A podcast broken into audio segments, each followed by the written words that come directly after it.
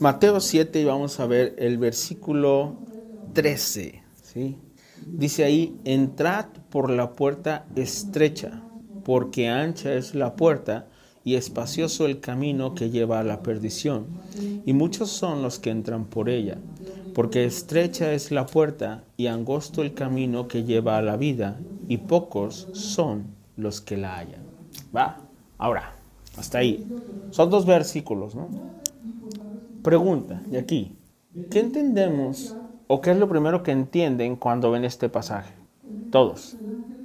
De que es mucho mejor agarrar el camino difícil que el camino fácil. Mucho mejor agarrar el camino difícil que el camino fácil, ¿ok? Cristian, ¿qué le entiendes tú? Agarrar el camino difícil, ok. Para que no vuelvan a decir el camino difícil, díganme qué es el camino difícil de aquí para allá, ¿eh?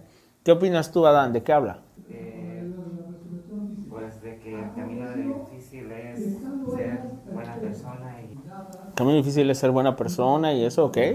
Martín. que no todos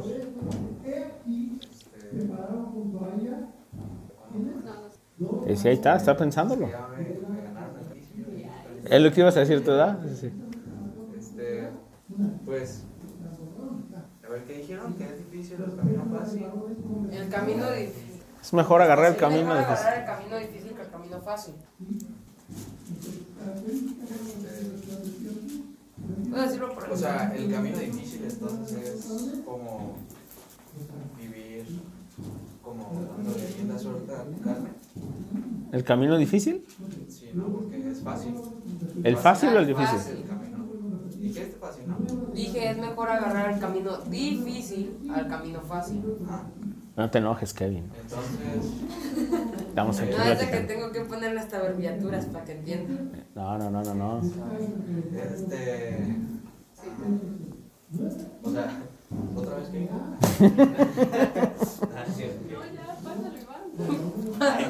Miguel, A ver, a- ahí va, espérate. A ver, Alice, ayúdale. Iván, hablamos, leímos sobre las dos puertas. Ujú. Y pues, tú. Biblazo, biblazo. Dos puertas, ajá. Está la puerta estrecha, que es para el camino difícil, y la puerta ancha, que es para el camino fácil. En una puerta ancha, pues pasas como si nada, ¿no? Ujú. Pues son estrechas. Y pues en una puerta chiquita, imagínense que está así, pues no puedes pasar. Es igual, cuando tomas el camino difícil o estrecha, pues dieta, ¿no? Para caber por ahí. Para caber. Y pues es lo mismo que la vida espiritual. Tienes que hacer pues tu vida espiritual para poder caber por ahí. Ok, ok, ok. Les voy a A- anda muy brillante acá, ¿eh? Yo tengo otra. A ver, a ver, Martín. Ya lo pensé. No, o sea, entrar por la puerta estrecha, o sea, es difícil porque pues nosotros tenemos la naturaleza de pecado y, o sea, no está en nuestra naturaleza en sí hacer el bien. Ok. O sea, tenemos que eh, someter a nuestra carne y eso pues es difícil, ¿no? O sea, por ejemplo, imagínate que llega alguien y, y te escupe en la cara. Ajá. Este, pues la mayoría de aquí, incluso yo, podría este, enojarse, ¿no? Por eso. Ujú. Y pues este, eso está mal, ¿no? Ok. Porque ya estás aborreciendo ahí. Está mal Este, ya, no, ya no estás No. amando a tu prójimo como a ti mismo. Entonces, no. Ya no estás amando a tu prójimo. No Ojo. Ojo, ¿por qué dijiste? ¿Por ya no estás cumpliendo el mandamiento de qué? eh, De amar a tu prójimo. ¿Dónde dijeron eso? Bueno, no te creas, perdón. Este, no dice. No, sí dice, pero ¿dónde lo vimos? ¿No se acuerdan? Ah, Mateo. Sermón del monte. En el Sermón del Monte, ¿sí? Ok, muy bien, vamos a regresar ahí. Sí. Ahorita voy a traer "Ahora sí estrellitas". Pero sí, así. Pero sí va ahí. Estás atentando contra tu hermano. Ya estás Sí es. pensando cosas. Ok, una explicación. Miguel, ya te ganaron todo, ¿verdad, Miguel? Es decir, ¿Puedo agarrarlo como con un ejemplo? a ver. Como por ejemplo, eh, la vida fácil es ir hacia donde todos van. O ujú, sea, está- es fácil porque todos van para allá y pues no tienes que hacer ningún esfuerzo. Pero el camino difícil es cuando te das la vuelta y todos van en contra de ti y recibes golpes, recibes es aventón, Mm. a unas porque tumban, y pues ese es el camino difícil. Se manchó eh, con la explicación. O sea, eso es una, una interesante perspectiva, ¿no? O sea, la realidad es que, aunque aquí no dice que, que, que muchísimos van por ahí, sí hay un muchos, ¿no? Y así como dice Miguel, si todos considerásemos que el camino fácil es por donde todos van y que no necesitas hacer nada, sino que simplemente ya vas por ahí, pero cuando decides ya no ir por ahí, te tienes que devolver, ¿no? O sea, tienes que ir en sentido contrario y te vas a topar con toda la gente, ¿no? Que te van a empezar este, a aventar, como dice mi o a, este, a golpear o algo, y va a ser difícil, ¿sí? Que es lo que comúnmente nosotros conocemos que te lleva a la corriente, ¿no? Entonces, muy interesante ahí, Miguel. Maite, ¿tú qué, qué quieres aportar, además de todo lo que han dicho?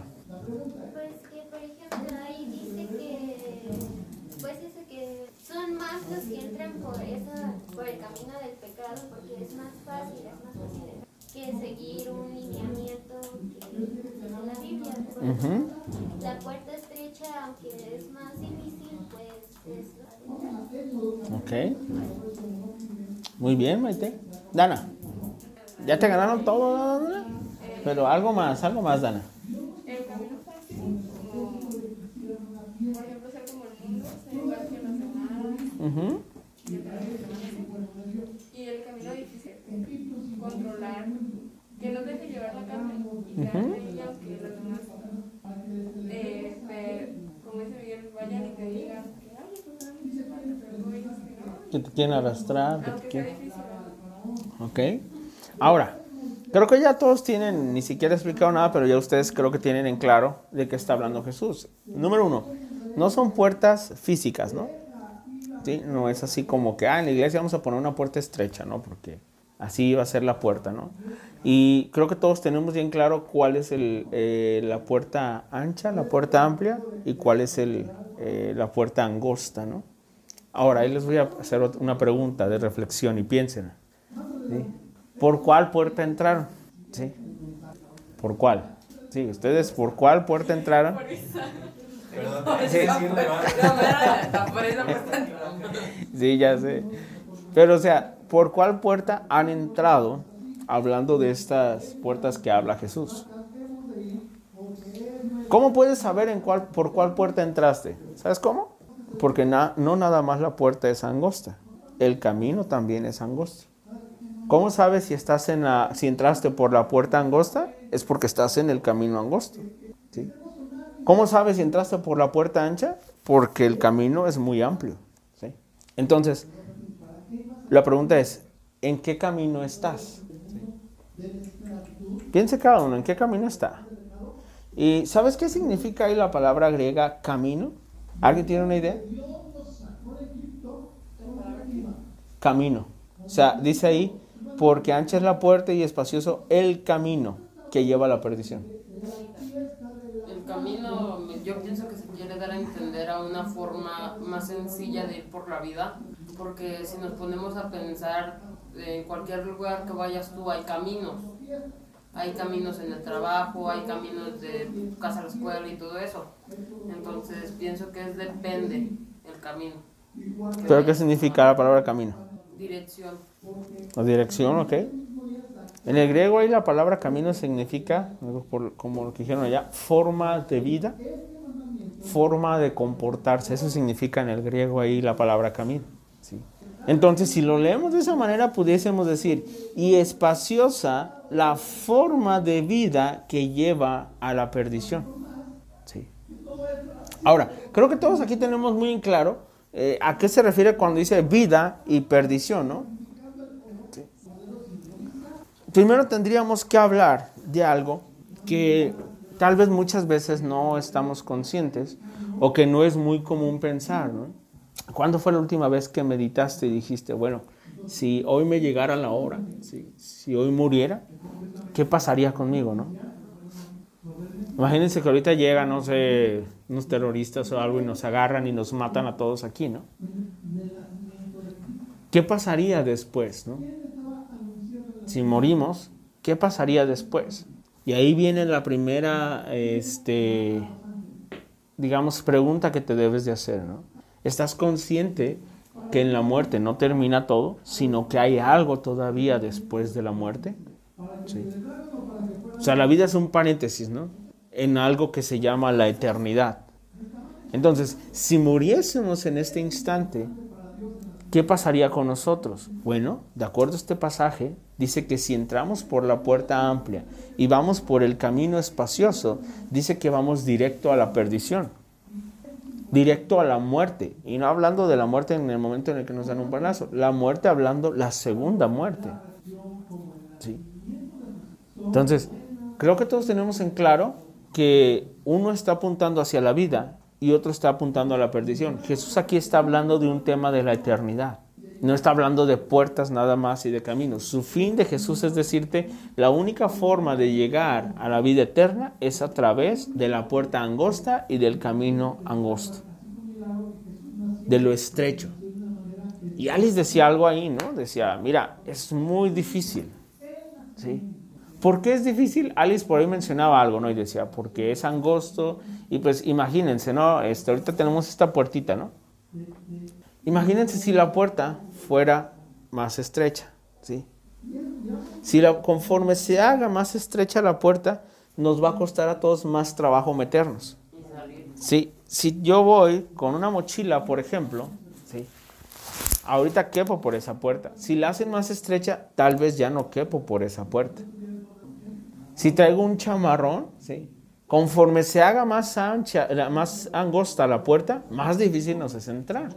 Ahora, ¿cuál es esa dificultad de la que habla Jesús? ¿O por qué, este, si se fijan en el 14, dice, porque estrecha es la puerta y angosto el camino que lleva a la vida, y pocos son los que la hallan.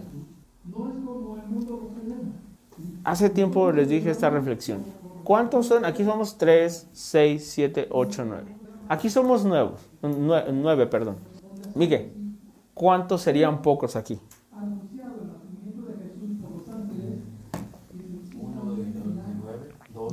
Dos de nueve, tres de nueve. ¿Cuál sería el límite? Okay. Para decir pocos. Ah, para decir pocos. No, pues. ¿Tres, cuatro? cuatro. Cinco ya no podrías decir, ¿no? Porque ya es mayoría. Entonces estás hablando de pocos. Y pocos, a lo mejor de los nueve que estamos aquí, seríamos a lo mejor cuatro. Es solo un ejemplo, ¿eh? Pero si tomamos así las palabras de Jesús, significa que de aquí, ¿sí? Solamente unos pocos, solamente unos cuatro de aquí, la van a encontrar. A lo mejor todos la están buscando, pero solamente cuatro de aquí la van a encontrar. La pregunta sería, ¿quiénes son esos cuatro? En el mundo, no sé cuál es el número actual de la población mundial, pero estás hablando que solamente pocos de ellos son los que van a entrar. En tu salón de la escuela, ¿cuántos, tiene, cuántos este, alumnos tiene un salón de, secundaria, por ejemplo? ¿30? ¿30 a 40? ¿Cuántos serían pocos de 30? 15, 18 a lo mucho, ¿no? Bueno, son lo mismo, pocos. Ahora, ¿qué es lo que pasa o por qué es que solamente unos pocos logran encontrar las ideas? A ver. Ah, difícil seguirla. Encontrarla no creo que sea difícil, ¿no? Creo que más bien este, porque aquí lo que dice Jesús es, pocos son los que la hallan.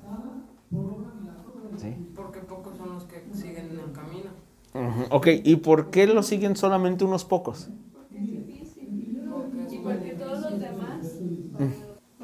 Ok, fíjense cómo Jesús tiene ahí sus Biblias, ¿no?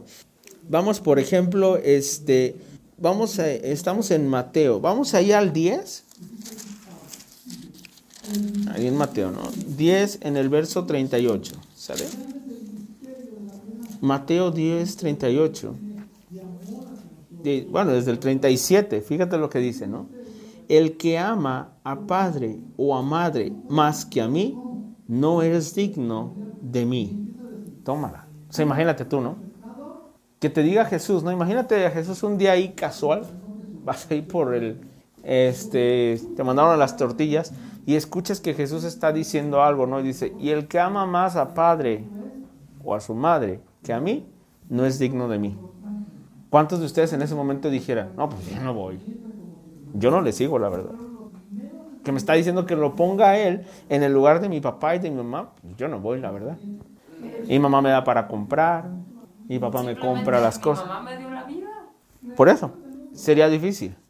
Entonces dice, quien no ame más a Jesús no es digno de él. Entonces, primer requisito, sí, lo más precioso que tú tenías tiene que caer y en su lugar tiene que estar Dios. Entonces, ya ahí es un poquito difícil, ¿no? Es un poco difícil porque se empieza a complicar. Luego dice en el, este, ahí mismo en el 37, en la segunda parte dice, el que ama a hijo o a hija más que a mí no es digno de mí. Ahora imagínate tu papá, ¿no? Ahí va pasando también y escucha que dice, ni si, no, si amas más a tu hijo o a tu hija que a mí, no eres digno de mí. Entonces es complicado también para los padres. Y luego dice en el 38, y el que no toma su cruz y sigue en pos de mí, no es digno de mí. Ahora, tú ahorita si te dicen, toma tu cruz, ¿qué sería toma tu cruz en este momento? Tus pecados. Déjalo todo, ¿qué más? Tu vida. ¿Por qué la cruz? ¿Alguien sabe por qué dice ahí toma tu cruz? ¿Porque es un sacrificio? ¿La cruz para qué era? Para crucificar. ¿Sabías? Para matar a alguien, exactamente.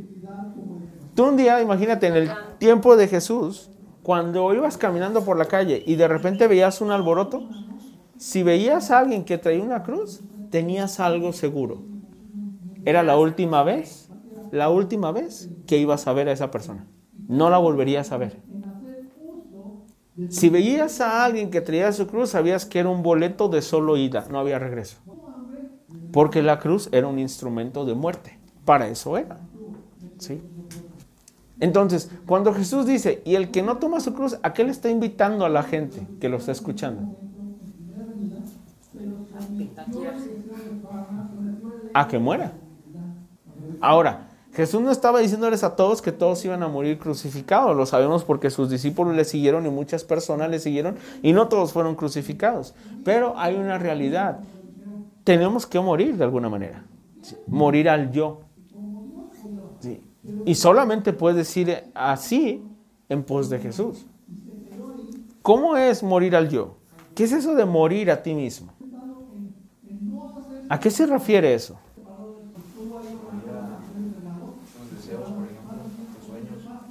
tus sueños, tus deseos, tus anhelos, ¿qué más? Tu amor. Tu amor puede ser, ¿qué más? Pertenencias, en un caso también fue un joven, ¿no? Le dijo, ah, yo voy a hacer todo lo que tú me digas. Es más, he hecho todo. O sea, ah, pues ya sabes los mandamientos, honra a tu padre y a tu madre, mm, ya lo hice. Y Jesús le dice, ah, bueno, anda y vende todo lo que tienes y sígueme. Y ahí fue donde el joven dijo, no, pues ahí ya no. Y se fue triste y ya no siguió a Jesús. Porque Jesús sabía que en su corazón había algo. Él tenía un exceso de amor hacia sus pertenencias. ¿Qué era necesario para él, para esa persona? Pues que muriera eso para poder seguir a Jesús. Imagínate a Pedro. Hablemos de Mateo. El autor de Mateo, que le dicen Leví. Mateo era un cobrador de impuestos. Y si algo sabes eh, a través de la historia es que los cobradores de impuestos eran tranzas. Se llevaban su lana. Era un patrón común, no es que todos fueran, pero era un patrón común. ¿Por qué? Porque imagínate, llegaba Adán y iba a pagar sus impuestos y entonces los impuestos decían, págame 10 pesos de impuestos. Y pues Mateo le podía decir, son 13 pesos, 3 para mí. Ahí van 3 pesos, ¿qué van a hacer? Sí, 3, pero le cobró los impuestos a mil personas. De a 3 pesitos que le quite a cada uno. 3 mil pesos.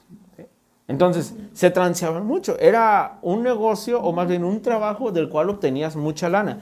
En una ocasión va Jesús caminando y está Mateo ahí sentado cobrando los impuestos y voltea y le dice, sígueme. Y dice que Mateo se levantó y se fue. Nunca dijo así como, oye, Jesús, pero ¿y de qué me voy a mantener ahora? ¿Sí? Jesús le dijo, sígueme. Y ese hombre se levanta y va. ¿Cuántos de ustedes Dios les ha dicho, ven? ¿Cuántos de ustedes Dios les ha dicho ya, sígueme? Y tú has dicho así como que, no, no, espérame Dios, es que pues primero tengo un changoleón que me anda ahí persiguiendo. Entonces, quiero ahí este, unas citas por ahí primero. Tengo que acabar este videojuego antes. Tengo que acabar este videojuego, sí. Este, quisiera hacer esta tranza, quisiera hacer esto. No es que ir a Dios. Era muy común en mi tiempo cuando alguien que no era cristiano quería seguir a Jesús, este, que te amenazaran tus papás con el de te desheredo. Y yo escuché gente que decía, no, espere, deje que me muera mi papá y mi mamá para que me dejen la herencia y ya ahora sí me entrego a Dios. O sea, había peros. asegura? ¿Quién les asegura que va a llegar ese tiempo? Y aparte ya dijo Jesús, si amas más a ellos o a la herencia o a la que sea, sabes que no puedes seguir. No puedes. Sí. No vas a seguirlo, vas a abandonar el camino. Ahora, ahí mismo en el, en, el 16, 24, fíjate lo que dice. Mateo 16, verso 24. Entonces Jesús dijo a sus discípulos, si alguno quiere venir en pos de mí, niéguese a sí mismo y tome su cruz y sígame. Aquí hay un detalle más. Niégate a ti mismo. Miguel creo que decía, no me acuerdo quién fue el que dijo que, o Martín, pero que decía que en el hombre está como, están las dos posibilidades de hacer el bien, pero también está la de hacer el mal. Y regularmente la del mal es la que nos gana, ¿sí? ¿Por qué? Por lo que decían ya muchos, ¿no? Porque todos tienden a irse hacia allá. Un día tú estás, no sé, este, eh, estás ante, no sé, estás en la plaza y de repente ves, por ejemplo, que una este, chavita anda ahí toda desfigurada, que es muy común en tequila, ¿sí? Por el tequila, por el alcohol o lo que sea, anda desfigurada y de repente está haciendo un show. Imagínate que de repente a la señorita, pues por el show que está haciendo, no sé, se le vea su ropa íntima o algo. La mayoría de las personas inclusive sacarían el celular y pues la grabarían, ¿no? En nosotros hay algo en lo que nos dice en ese momento, imagínate la escena, hay algo en lo que nos dice así como, oye, eso está mal. Algo en tu conciencia, algo interno te dice, eso está mal. Pero como todos están riendo y están así vacilando y todo así, tu corazón y tu conciencia empiezan a entrar en ese conflicto y como que dicen, bueno, si aquí hago lo que ellos hacen, pues no me voy a ver mal, ¿no? No pasa nada. Entonces lo voy a hacer como que común. Y eso es cuando la corriente te arrastra. Sí. Entonces el niéguese a sí mismo es cuando tu corazón te está diciendo que está mal, todos los demás están haciéndolo, pero dentro de ti tú sabes y dices, no puedo hacer eso, no puedo hacerlo. Y te niegas a ti mismo, dices, no voy a seguir la corriente, voy a darme la vuelta. Entonces te niegas a ti mismo y vas por tu cruz. ¿Sí? Ahora, ¿cuántos de ustedes están en ese proceso de negarse a sí mismos? Te digo, ¿con qué te puedes saber si estás negándote a ti mismo? Por eso tuvimos toda la serie sobre el Sermón del Monte. ¿Sí? Bienaventurados los pobres en espíritu. Allá afuera te enseñan que tienes que ser orgulloso. El negarte a ti mismo es cuando dices, no voy a ser orgulloso. Voy a ser humilde de corazón. Y eres pobre en espíritu, ¿no? Y es difícil y vas en contra de los demás. Cuando Jesús dice, allá afuera te dice, no, no, no, defiéndete y tú haz también, o ve, dile y que no sé qué. Y Jesús te dice, bienaventurados los mansos. Te niegas a ti mismo y voy a ser manso. Tengo el poder de hacerle daño, le gano. Estoy más grande que él, lo puedo agarrar una pistola y lo mato, lo que sea, lo que pueda venirte- venirse a tu mente, pero no lo voy a hacer. Soy manso. Bienaventurados los puros de corazón. Allá afuera, ¿qué te dicen? No, mira, ve todas las series, ve las películas, lo que sea. Ve toda la basura que hay en internet, ve toda la basura que te mandan ahí por el WhatsApp o por donde sea. Y el mundo te dice, hazlo, hazlo, hazlo. Y Jesús te dice, bienaventurados los de corazón puro o de limpio corazón. Y ahí tú dices, no, pues, como decía Miguel, ¿no? Vamos todos así y dices tú, no, me voy a dar la vuelta. No puedo seguir por aquí.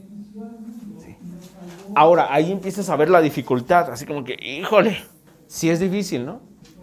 Cuando Jesús habla del, este, de- de- del amor hacia los enemigos, ¿no?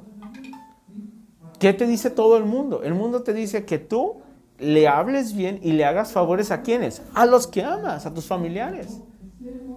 Y que a tus enemigos hasta te regocijes cuando le va mal. De hecho, hay un dicho, ¿se acuerdan? Que dice, esto no se lo deseo ni, mi- a, ni a mi peor enemigo. ¿Sí?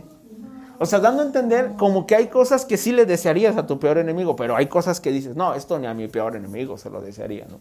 Una vez lo puse aquí de ejemplo, ¿no? Imagínate, el que siempre te anda, te hizo bullying, siempre te anda persiguiendo. Sí, no, no, no, sé, cositas así que llega y te hace cosas, ¿no?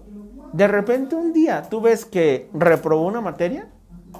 No lo dices a, a- a voz abierta, pero dentro de ti así como que, qué bueno, qué bueno, qué bueno que reprobó. Exactamente. Y Jesús te dice, no hagas eso, sino ora por él. Si tiene hambre, dale de comer. Si tiene sed, dale de beber. Y tú así como que, ay, eso me cuesta. Eso no es tan fácil. Jesús dijo en el Sermón del Monte, ya lo vimos, ¿no? ¿Oísteis que fue dicho? Y en ese oísteis que fue dicho, habló de varios, de varios pasajes del Antiguo Testamento. Y uno de ellos hablaba acerca de la fornicación. Sí. Y Jesús les dice, ¿saben qué? Antes escucharon y ustedes se quedaron con la idea de que es solo el pecado cuando una persona, un hombre, mira a una mujer con deseo en su corazón y va y se mete con ella, ahí ha pecado. Y Jesús les dice, ahora yo les digo, con el hecho de mirar y desearla, ya ha cometido pecado. ¿Y cuántas veces el mundo, y hemos puesto muchos ejemplos, el mundo está detrás solamente de lo que le dan a sus ojos, de la carne que exponen las señoritas o de la carne que exponen también los hombres. El mentado taco de ojo. Y como ha dicho el pastor, aquí en Tequila tenemos un gran problema a causa de tanto turismo que llega y que son pobres porque no tienen casi ropa, muchos. Sí, hay un gran problema. Entonces, es difícil cuando a mí me dicen que vamos a ir a la plaza o algo, es así, "Ay", es ir así como que... me. Sí, exactamente. Sí, o sea, es difícil, no vas a gusto. Te estás comiendo una buena hamburguesa o algo y llega alguien y así tú como que, ay, o sea, estás incómodo. ¿sí? Así como que, oiga, no, no, no, no trae ahí este, una cobijita para que se tape o algo. Está haciendo frío. ¿Sí me explico? Pero ¿qué es lo más fácil? Pues que mires, que vayas y que digas, ah, mira, oh, ah, mira, mira, mira deleitándose, ¿no? Y luego, ¿qué hace comúnmente el mundo? No, vimos una que andaba de tal color, una que traía un vestidito tal, oye, ¿viste la que anda? Todo eso, todo eso es mero pecado. Es darle rienda suelta. Y el mundo lo hace. Esa es la puerta ancha, es el camino amplio. Esa es la forma de vivir amplia. Porque es fácil de hacerlo. Y Jesús, ¿qué te dice?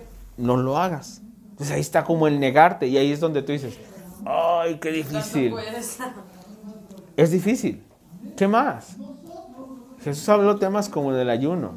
Jesús habló temas como de la oración. Jesús habló como el dar a los demás, la ofrenda, de apoyar a alguien.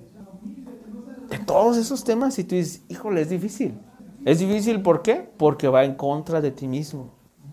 Por eso es difícil. Ahora, fíjense, vamos a este vamos a Juan, allá delante de Mateo, Juan 15 verso 18.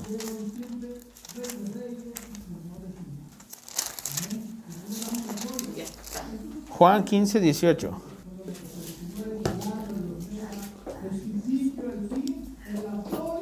¿Lo tienen? Este también apréndanselo, chavos, porque hay veces que la gente comparte el evangelio de una forma que no es correcta. Y para aquellos que no han seguido a Jesús, este es algo que tienen que saber. Dice en el 18, si el mundo os aborrece, sabed que a mí me ha aborrecido antes que a vosotros. Cuando dice Jesús, si el mundo os aborrece, está diciendo que existe esa posibilidad de que te aborrezcan. ¿Se acuerdan que un día les conté del testimonio de, que tenía yo cuando empecé a ir con los cristianos? Yo creía cuando estaba en el Congreso por primera vez y que yo decía, me late, creo que voy a seguir este movimiento cristiano. Y como estaba cambiando radicalmente el centro de mi corazón, me estaban invitando a perdonar, me estaban invitando a respetar a mis padres, a obedecerlos, a hacer lo que ellos me decían, me estaban invitando a dejar pornografía, me estaban invitando a dejar de mirar a las mujeres, a muchas cosas me estaban invitando. Yo decía, híjole, definitivamente llegando a mi casa, mis papás van a decir, hijo, qué tremendo, qué tremendo. ¿Quién eres? ¿Por qué? Llegando exactamente, ¿Quién? llegando así estaban. Yo llegué y les conté, no, mira, bien tremendo, estábamos con los chavos, el que predicó dijo un puño de cosas acerca de la Biblia. Y mis papás así, mirándome como que raro, ¿no? Se llega la siguiente semana y yo ya no quería ir a donde iba antes. Y empezaron, ¿y por qué no vas a ir? Y yo, pues es que eh, es que no es lo mismo. Yo no sabía cómo explicarlo, no es lo mismo, porque ahí no estoy aprendiendo la palabra. Es igual, es igual. Y aparte tú naciste acá. Pero mira, acá en una semana he cambiado lo que no pude cambiar en años allá. Entonces, ¿por qué no quieres? También acá puedes cambiar sin, necesitar, sin necesidad de ir allá. espérame, ¿cuál es el problema, no? Se complicó, se complicó hasta un día que ya me iba a salir, les dije yo un día, de, me iba a ir de vacaciones, o era mi cumpleaños. Y me dijo mi papá, ¿qué quieres? Le dije, pues de regalo, nada. Le dije, si quieres, dame dinero para ir a Guadalajara. Y me dijo, ¿a qué? Pues para ir a la iglesia, acá en domingo.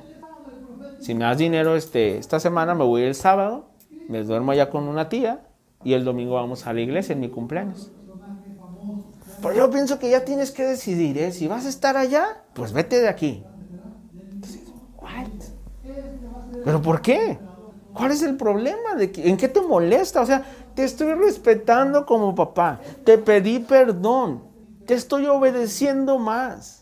Estás viendo que tengo menos problemas con mis hermanos, con mi mamá. Estás viendo que estoy tratando de seguir un camino. Ya me alejé del problema de, las amistades que me podían arrastrar hacia las drogas, de las amistades que me podían arrastrar hacia ciertas cosas. Mis calificaciones, chavos, no es broma. Las calificaciones, vayan y pregunten en la federal. Estaba yo 6, 7, 6, 7, ¿sí? durante primero y casi finales de segundo.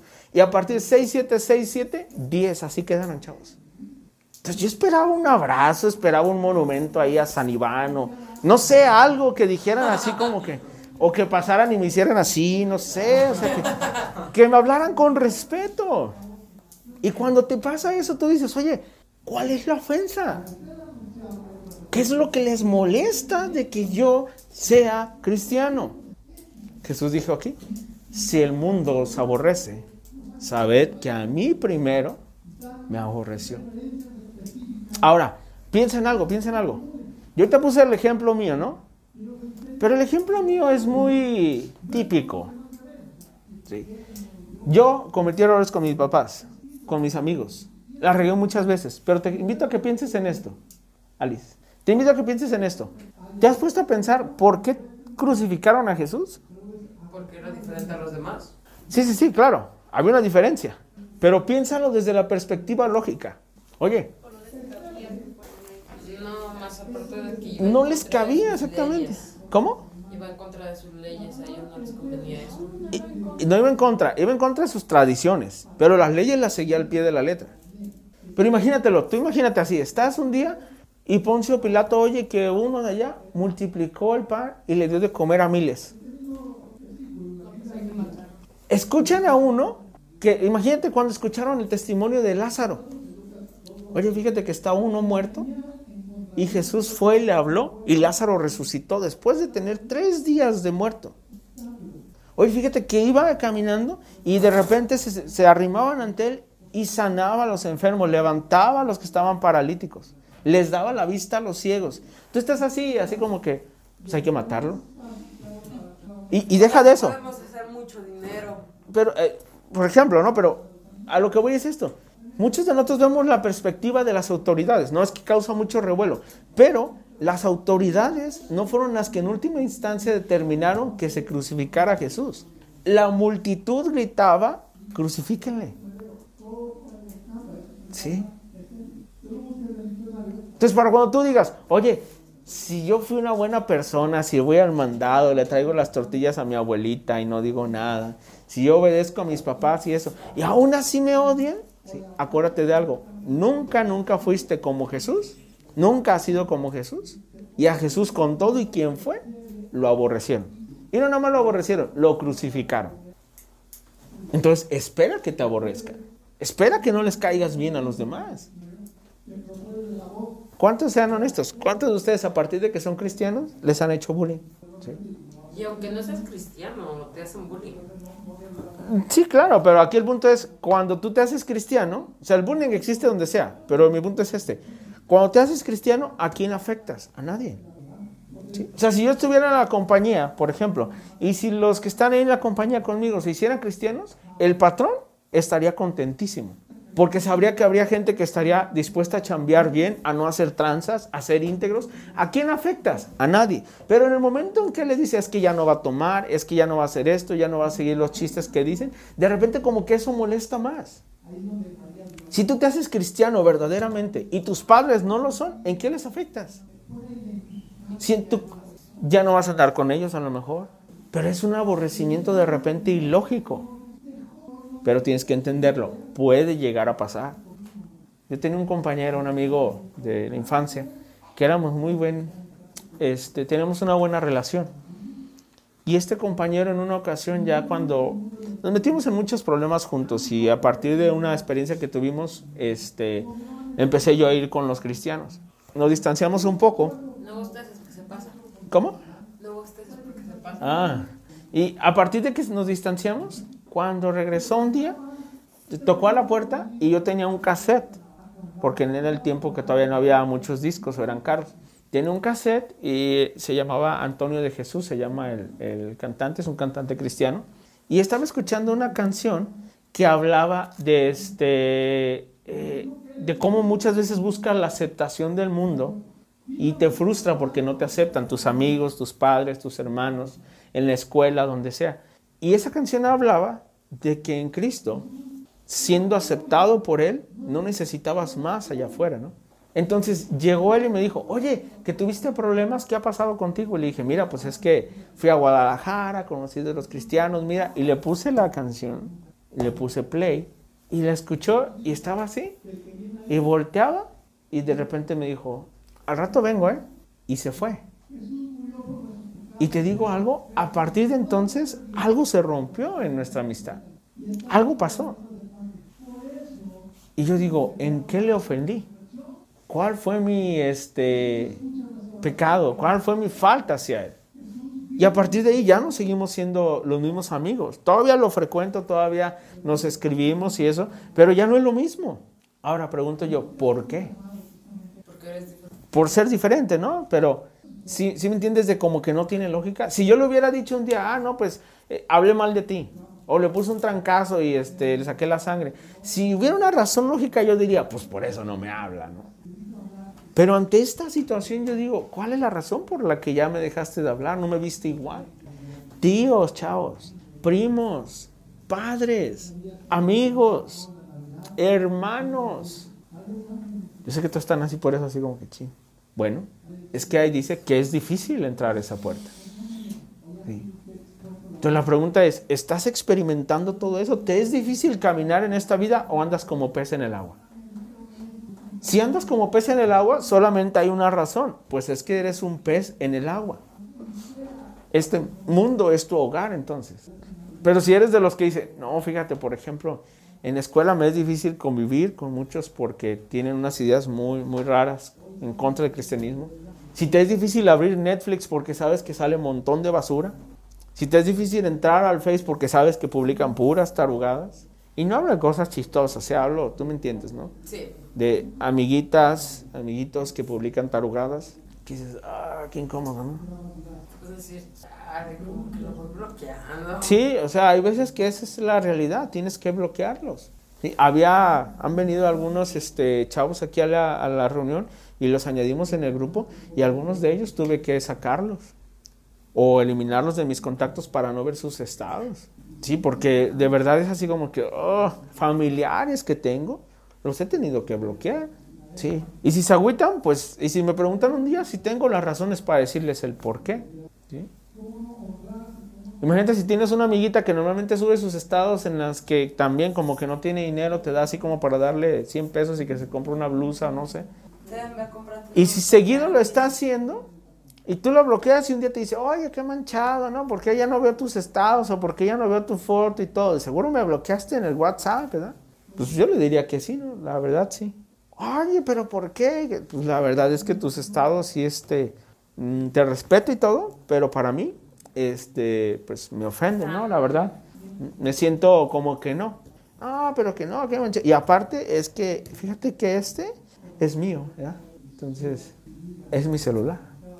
Alguien una vez dijo, y mi muro es mi muro y me reservo el derecho de eliminar a quien yo quiera. de dejar a alguien que me etiquete, me, me reservo ese derecho. No soy sangrón, pero pues es mi muro. Es mi vida, es mi forma. Exactamente, eres tú. Y al final del día tienes que decidir por ti mismo. La pregunta es qué decisiones estás haciendo. ¿Va? ¿Estás caminando por el camino amplio o estás en el camino angosto? Si no, cámbiale, ya dijo Miguel. A lo mejor cuando te des la vuelta te vas a topar contra todos, porque va a ser difícil. Porque todos te van a decir, no, no, no, síguele, síguele igual, síguele igual. Tú sigue transeando. No, tú síguele el changoleón, ya casi, ya casi la pegas con el changoleón. Anda atrás de ti, van tres changoleones que andan tras de ti. Dile a uno que sí de lunes a miércoles, otro de jueves a viernes y el otro para el fin de semana. Si se puede ir allá, van varias que lo hacen así. Ay, un besito que te dé, ¿qué tiene? Un abracito y ya. Ándale, tú dile mentiras a tu papá que vamos a, hacer pijamada y nos vamos a otro lado. Y es. Cambia de dirección. ¿Sale? Vamos a orar. ¿De acuerdo? Padre, te agradecemos por este tiempo, Señor, en el que nos has permitido